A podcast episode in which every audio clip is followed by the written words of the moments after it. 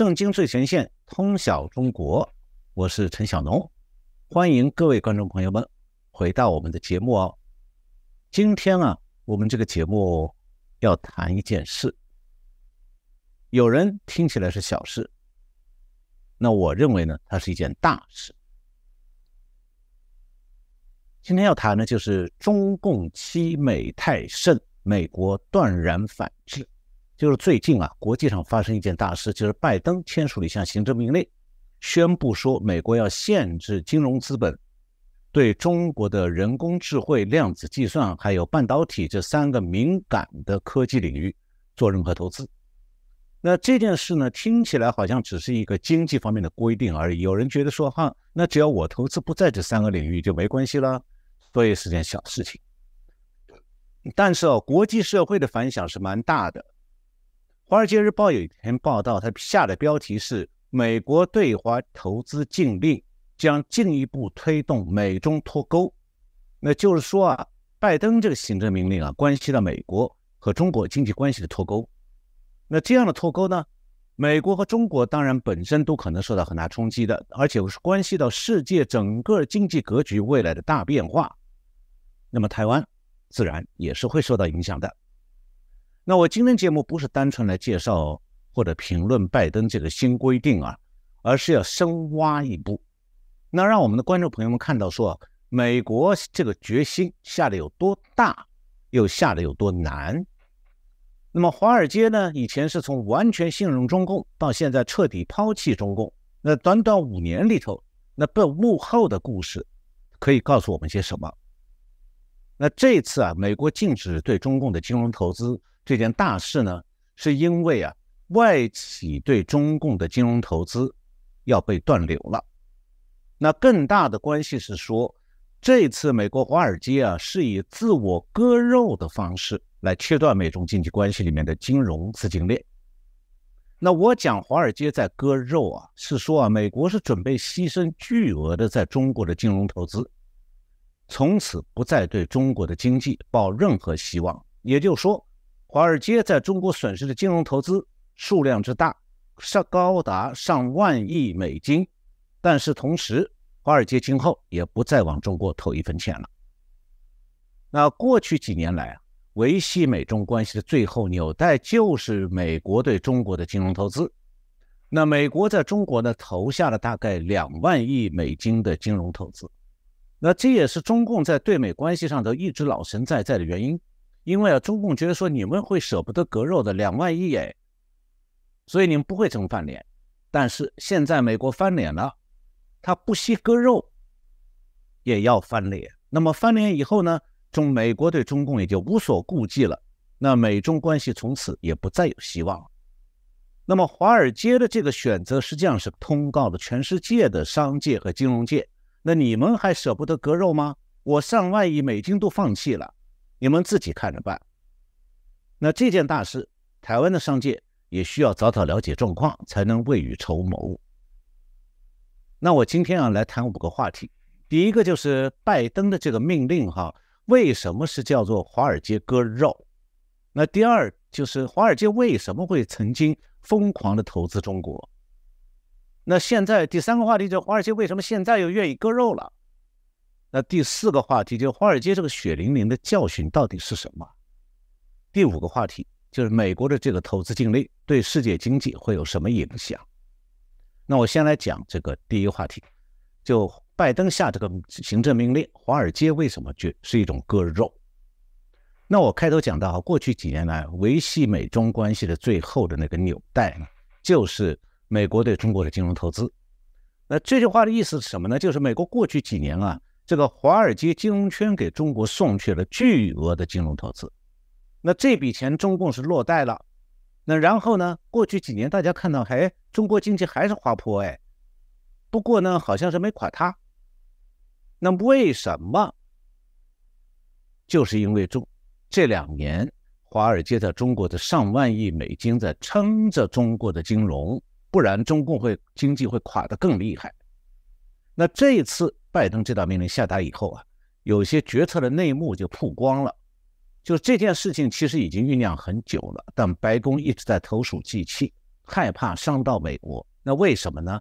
因为啊，如果禁止华尔街对中共提供金融投资，不只是伤到几家投资银行而已，而且是伤到美国已经在投投在中国的两万亿美金的金融投资。那这些钱哦，都是美国投资者的。那么我听到大家听我讲说这个两万亿美金投到中国去了，大家可能第一个反应真的假的？怎么会有这么多？那我要先讲。要是讲这个华尔街割肉啊，就要先讲华尔街喂食，就跟喂鸟、喂猫一样。那过去几年，很多人以为说美国对中国的投资还是以实业投资为主啊，就是那么所谓的绿地投资哈。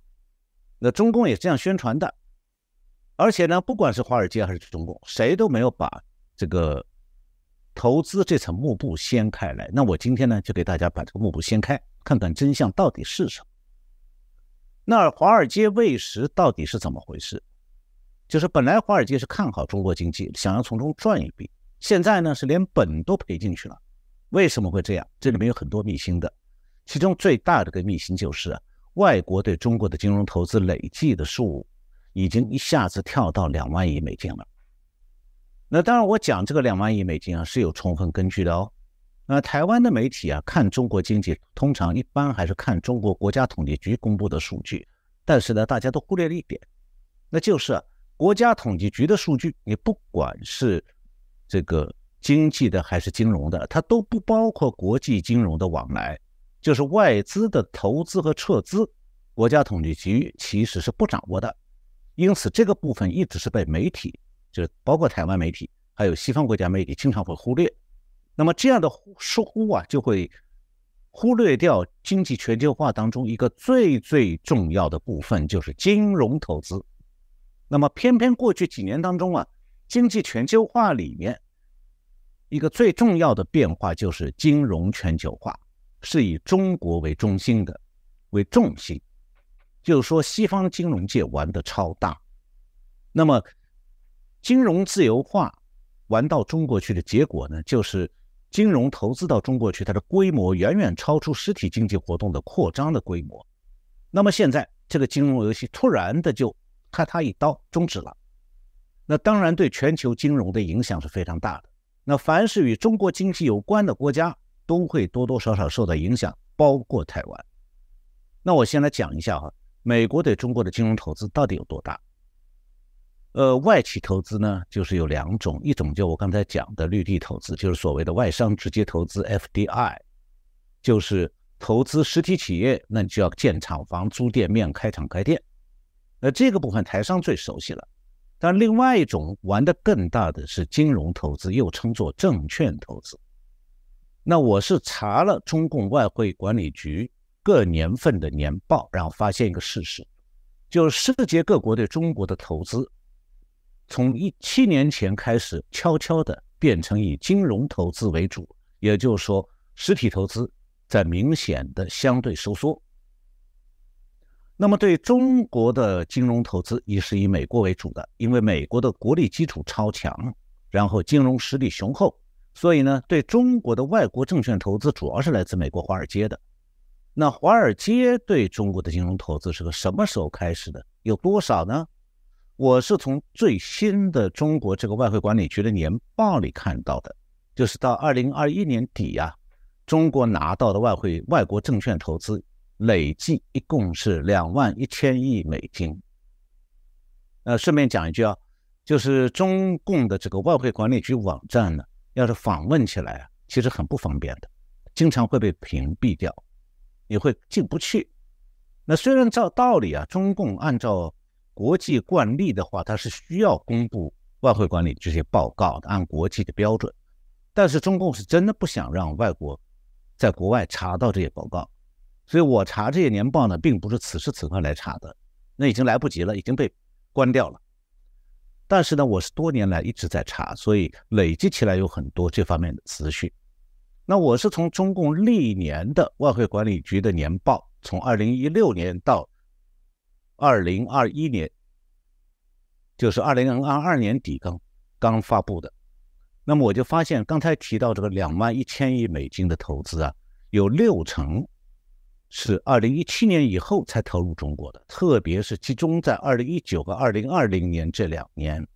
也就讲，中国改革开放四十五年了，差不多前四十年西方的金融投资累积起来并不多的，但是就在二零一九、二零二零这两年，西方的金融累计金融投资的累计的数啊，增加了一倍半。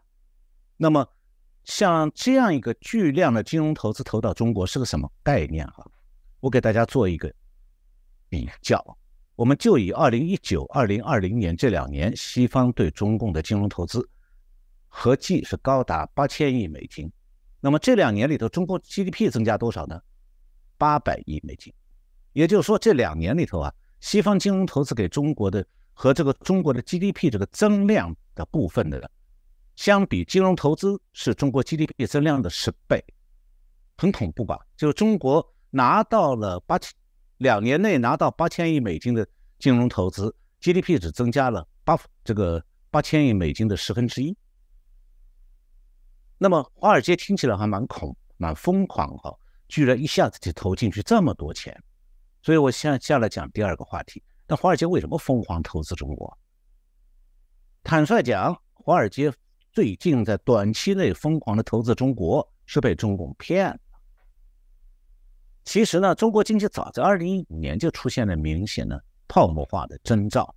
那当时中国国内都在讲说，中国经济正在脱实向虚，就是脱离这个实实业，呃，转向这个虚虚拟经济和这个金融业。那么最大的特点就是讲从地方政府到民众。都在拼命的借钱炒房地产，房价呢就迅速的飙高。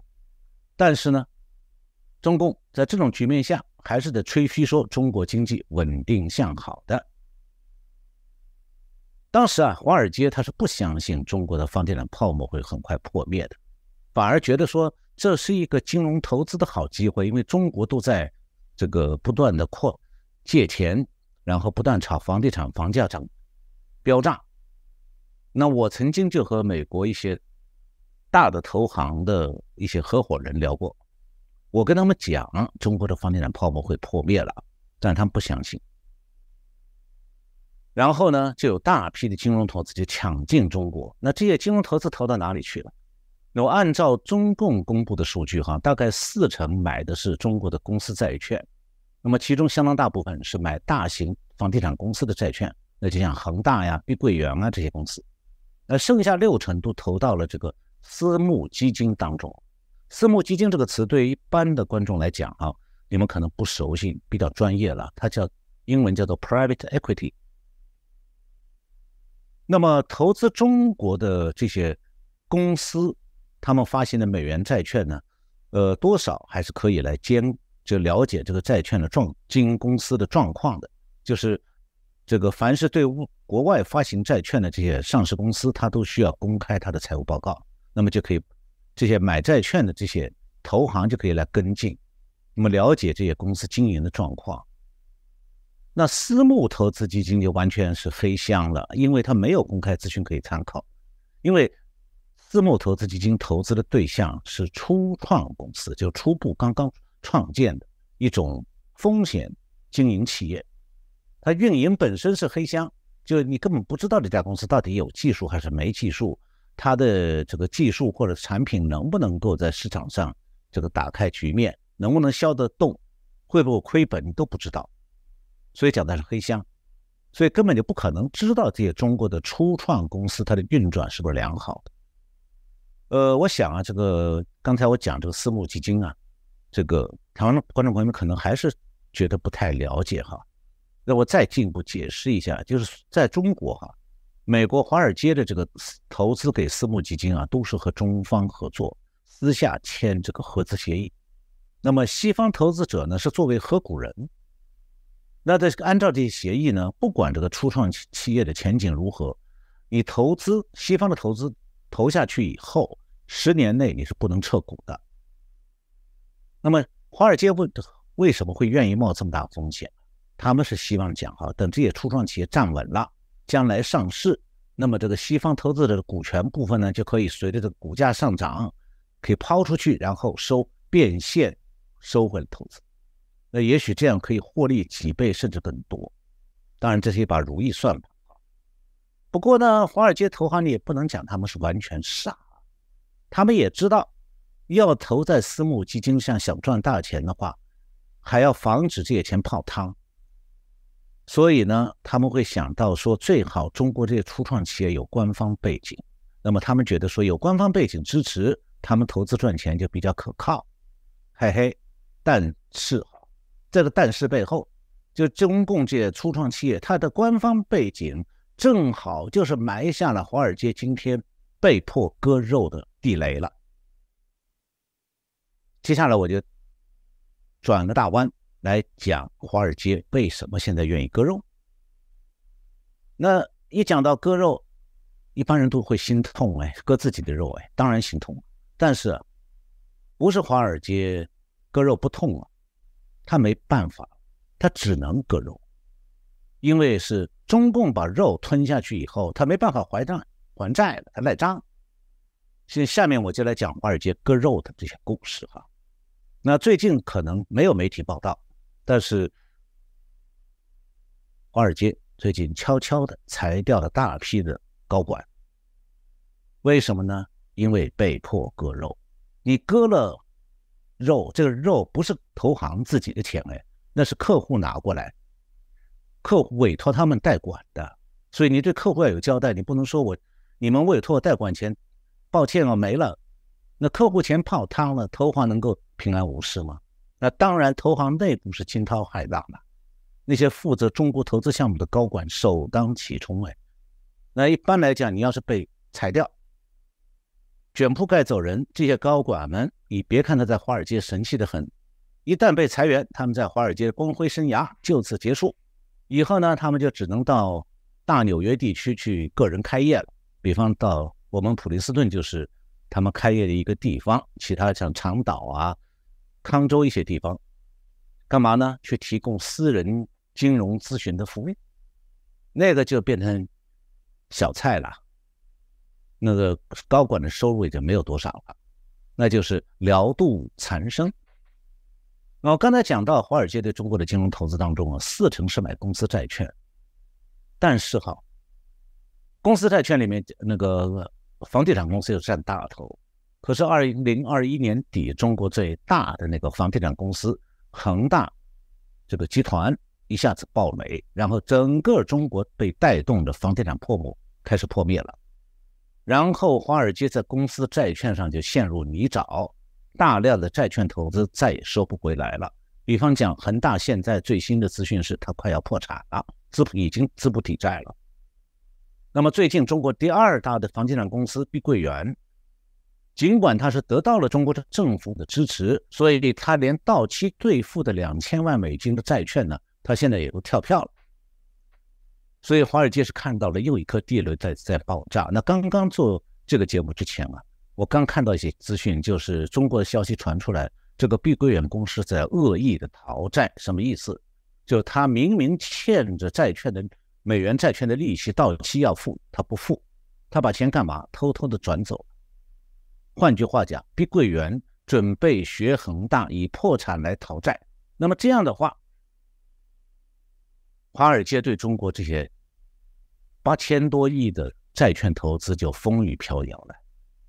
那么，华尔街对中国金融投资当当中，四成是刚才讲的公司债券，那还有六成是投资私募基金的。那随着中国整体经济迅速下滑，那华尔街的这个给私募基金的这个金融投资啊，就再收不回来了。因为依照投资合约，我刚才前面讲过，投资方不能撤股的，所以华尔街现在一筹莫展。那经济不好，那些初创公司呢？哪些初创公司还有可能活下去呢？那就是其中那些能拿到政府补贴或者政府投资的，可能活下去。那什么样的初创公司中共现在还在投资呢？那当然是政府安排的军工相关项目。那如果这些项目取得进展，大家下一个问题就要想一想：中共会愿意让外商的合伙人掌握他们这些军工项目的机密吗？那当然不可能啊。那结果呢？这些项目的华尔街投资人就会被中共吃定，他们的投进去的作为合伙人的那些投资，可能就没指望抽回来了。那更加麻烦的事情来了，华尔街投资这些项目啊，又被美国国会盯上了。众议院的共和党议员最近呢，对两家华尔街巨头开始调查。调查什么？调查他们投中国的私募基金，其中和中共的军工项目有关系。那刚才提到这一点，那最新的资讯是八月十一号，《华尔街日报》披露一些更加具体的消息，就说啊，中美国在中国就华尔街的中国参与的私募基金项目有三千多个，其中四分之一是和军工相关的。那实际上这些资讯是不完整的，但是呢，就这样一个规模。让拜登下决心要禁止对中国提供刚才讲的那三个军工相关行业的金融投资。那实际上，在在华尔街和中共官方变相合作的时候啊，我们可以想，华尔街其实已经成为外国韭菜了。我们都在讲中国人自嘲他们是韭菜，被中共拿镰刀一割就割掉，还没有任何怨言，不敢有怨言。那现在呢？华尔街也变成外国韭菜，也要被割了。因为中共的外国投资实际上不会公平交易、讲究诚信的，那都是场面化了。中共玩这个这个欺诈，那是世界一流的。这一点是国民党是最有惨痛教训的。我记得哈，一九四九呃四五年，毛泽东在抗战结束以后，到重庆去和蒋委员长谈判和平。那老老毛当着老蒋的面，在酒宴上还喊公开举手喊过“蒋委员长万岁”。然后呢，老毛从重庆回到延安，马上就布置全面内战。那三年以后，他又喊口号了，叫做“打倒蒋介石，解放全中国”。你说他这两句话哪句是真，哪句是假的？喊“蒋委员长万岁”当然是假的，是骗人的。老蒋被他骗了。当然了，委员长并没有完全相信老毛。但是老毛当时用这句口号骗到了不少中国的知识分子。那我希望以后国民党不再被中共骗哈，已经被骗过太多次。那么现在啊，中共想要利用华尔街的金融投资来加强它的国防科技的研发，那当然不会让外商从中赚大钱啦。那偏偏呢，华尔街的私募基金投资啊，就把中共想得太美好了。所以华尔街不是舍不得割肉，其实是两万亿美金这块大肥肉啊，已经被中共一刀割走了。那华尔街现在唯一可以做的是什么呢？是止血。其实今年上半年，华尔街对中国新的私募基金的投资已经很少了，那就是不再给中共喂那个肉。那现在呢，拜登这个投资禁令啊，我把它看作就是 OK 泵。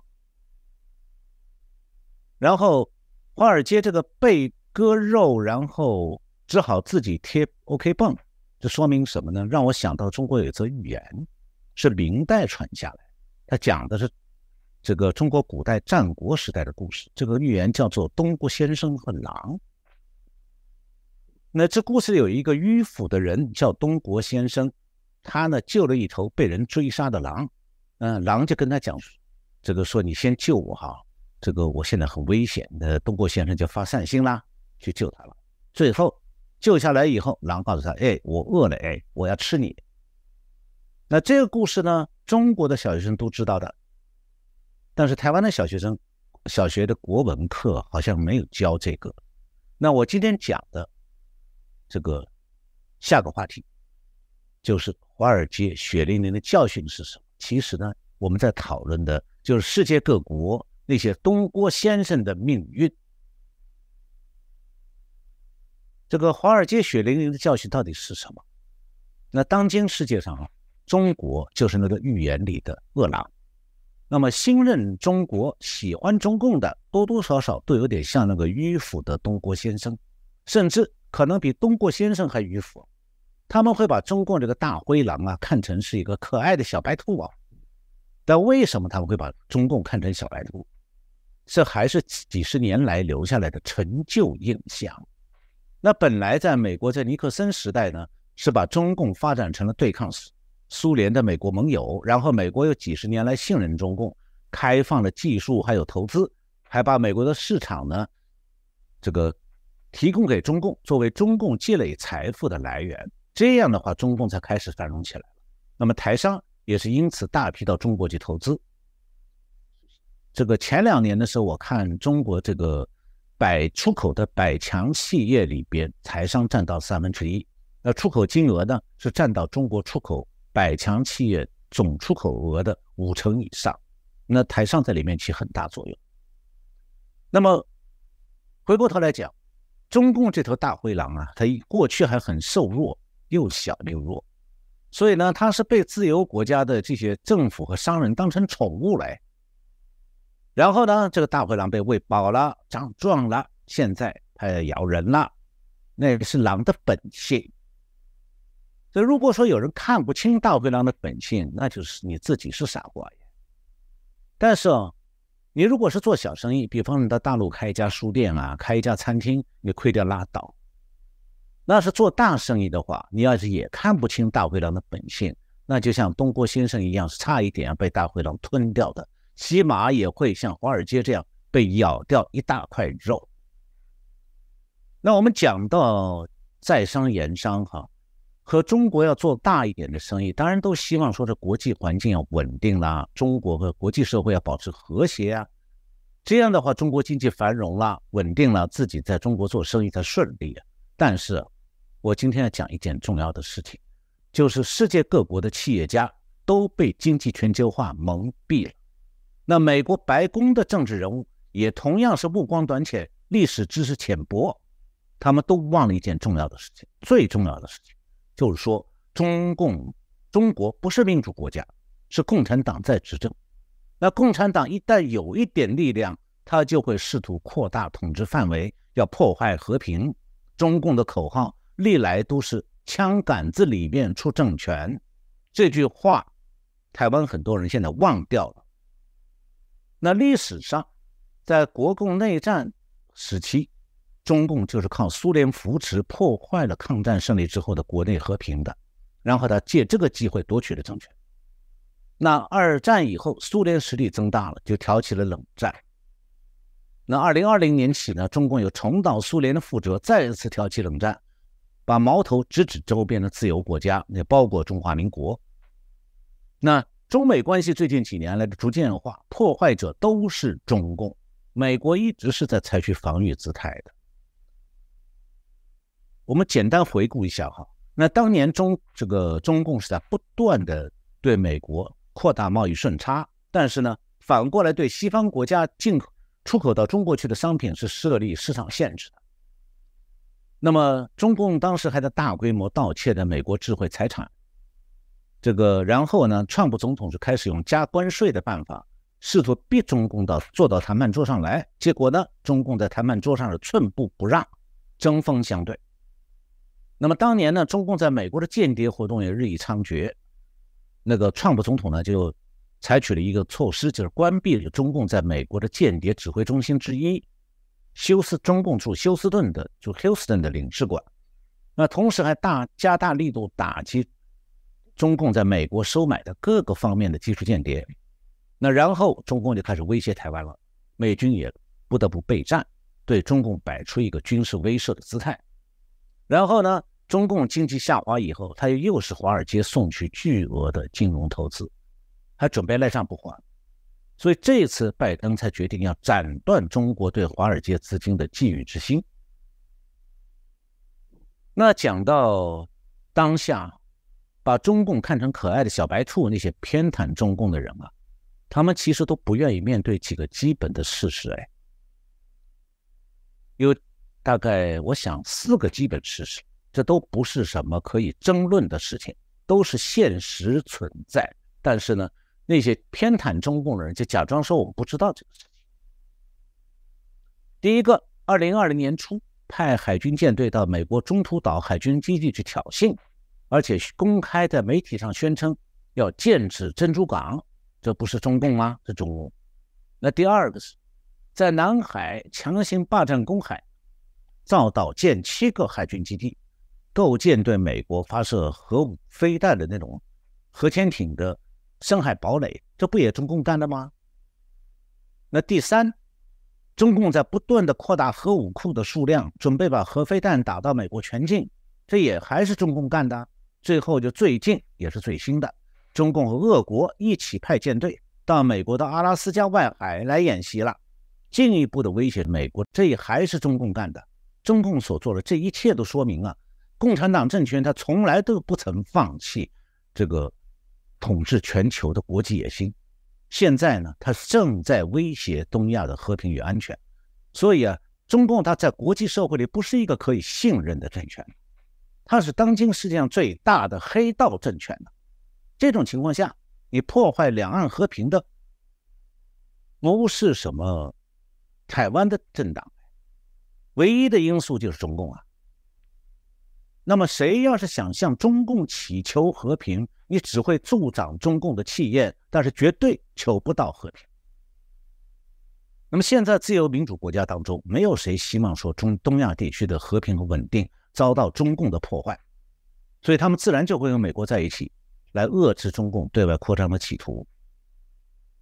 那么从这个层面去看的话，我们。可以讲，华尔街乃至整个自由世界，从华尔街这次被大额度的割肉啊，可以看到血淋淋的教训，至少有四条。第一条就是你太相信中共会信守商业承诺的话，那么金融全球化延伸到中国之后，把金融投资送进去以后，就可能被中共吃肉不吐骨头。这第一条血淋淋教训。第二条教训。中共的经济繁荣本来就是一个大泡沫，现在已经到了这个泡沫破裂的时刻了。那第三个血淋淋教训是，都看不到经济全球化会养肥了中共这头大灰狼，会让他张牙舞爪的。想不到这一点真的很傻。那第四条血淋淋教训就是，自由世界早晚会遇到中共对外霸权的威胁。那我们现在。都体会到了国际局势紧张，对全球经济也有严重影响。那我今天最后一个话题，就是美国这个投资禁令啊，对世界经济有什么影响？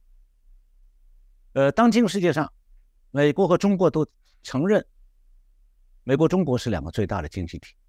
那美中之间现在还能保持正常的商业经济竞争吗？如果哈？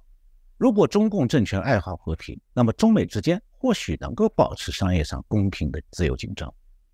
但是，许多商界人士，从美国的商界人士到台湾的商界人士，都扭头不看一个事实，那就是中共不是和平爱好和平、遵守国际秩序的政权。那如果中共爱好和平，他就不他不断军演，从侵扰台湾到侵扰美国的珍珠港、阿拉斯加。还在用陆地发射的、潜艇发射的洲际飞弹不断威胁美国，这其中哪一条是爱好和平的表现？谁能够相信说与这种爱好战争的政权和颜悦色的说我们不要战争，我们要和平，去请求和平？那对方就会温柔的承诺和平吗？还有，就算他承诺了，你敢把自己国家的安危寄托在这个从来就违反国际法、国际准则？历史上无数次违反、公然违反承诺，这个流氓黑道政权身上吗？我们远的不讲啊，就讲一件关系到中美两国大安全的大事。二零一三年，习近平刚刚上任，到美国来和奥巴马见面。当时，习近平是当面对奥巴马承诺说：“哎，我们在南海造岛呀，我们只是为了给民用航空导航啊，建几个雷达站而已哦。”那结果证明呢？习近平是骗了奥巴马，因为几年以后，中共就公开宣称了，他们已经在南海造了七个人工岛，这些岛现在成了中共海军的军事基地。它的目的是占领整个南海，把战略核潜艇藏在深海里头，随时威胁美国。那中共敢骗奥巴马，而且骗过以后还得寸进尺，进一步威胁台湾。那台湾现在有人还在幻想去向习近平讨一个和平承诺。你们相信这样的人比奥巴马面子更大，实力更强吗？中共会向这些台湾去讨和平的人低头吗？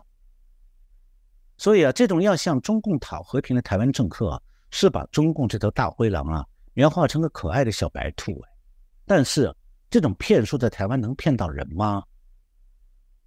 现在的国际局势已经非常明显了。由于中共在不断的扩军备战，哪怕他国内经济一片凋敝，他也不停手。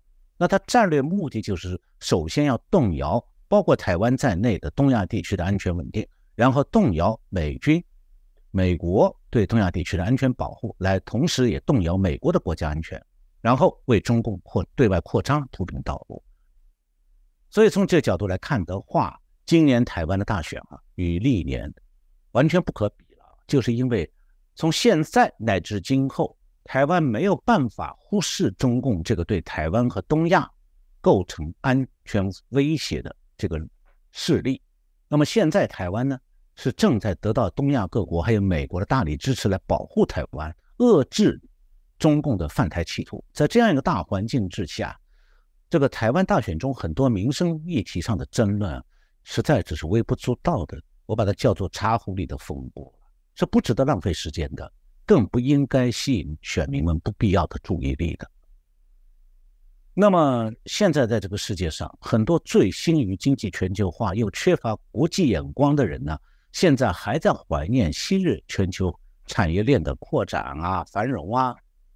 那至于像基辛格这种活在上个世纪的政客呢，他的思维啊。我把它比喻就像是苏联埋葬苏联那个墓碑里头的那种混凝土啊。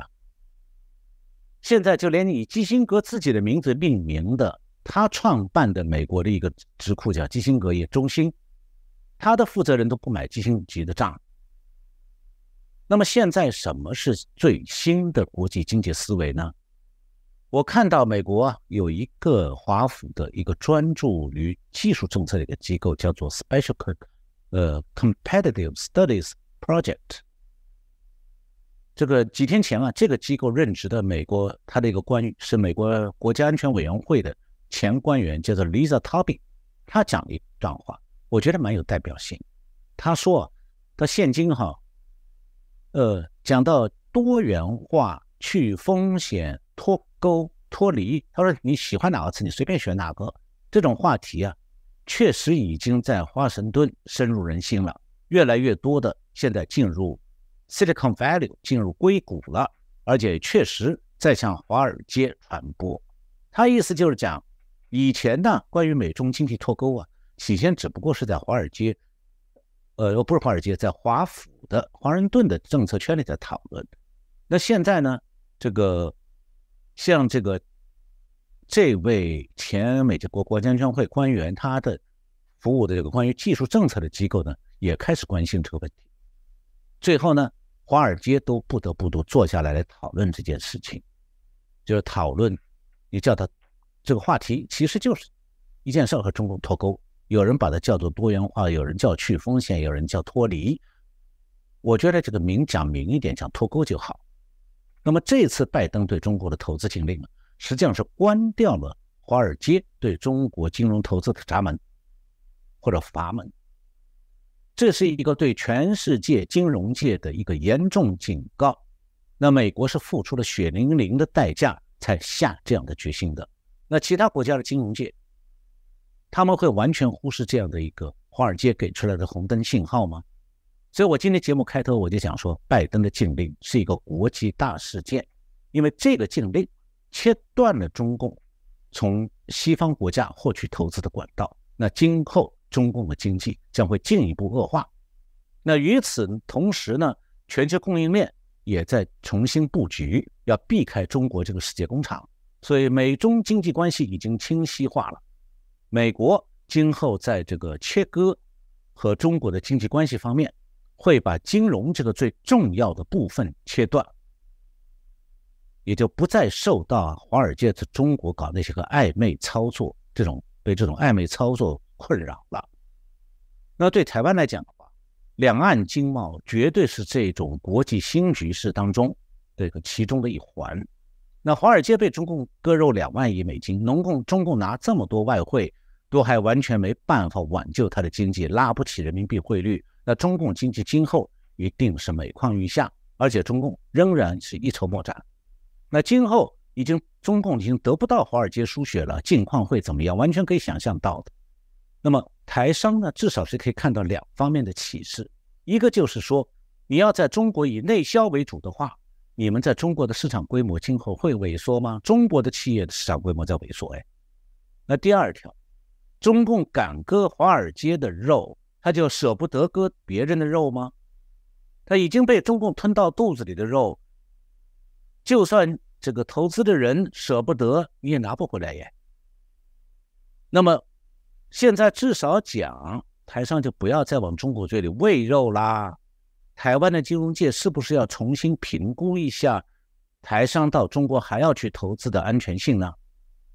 所以我觉得华尔街现在是给出了一个榜样，一句话，就你先要停止给中共喂肉。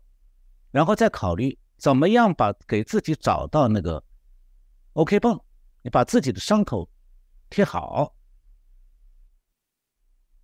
已经喂过肉的，过去喂的肉都打了狗了，都要割肉，没有什么好商量的，求不来了。华尔街的两万亿美元他们不要了，拿不到，实际上准确讲是。那么谁要是把中共看成小白兔啊？我觉得谁就会变成被大灰狼吃掉的一个可怜的小白兔。好，今天节目就讲到这里。